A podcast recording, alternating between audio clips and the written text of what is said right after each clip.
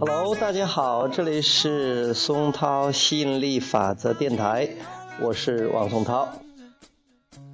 今天讲专注和聚焦。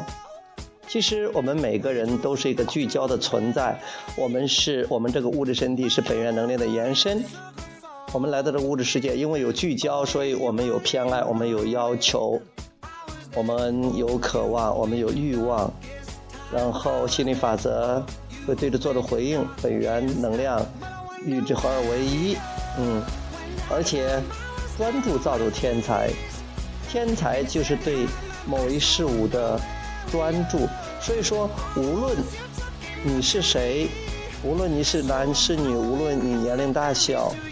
无论你属于什么样的状况，读多少书，你只要专注于你跟你喜欢的领域，你都可以成为那个领域的专家、高手，你都可以享受其中的乐趣，你都可以享受着人生的美好。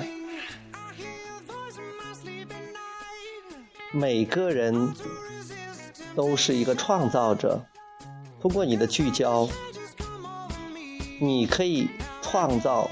属于你自己的美好人生。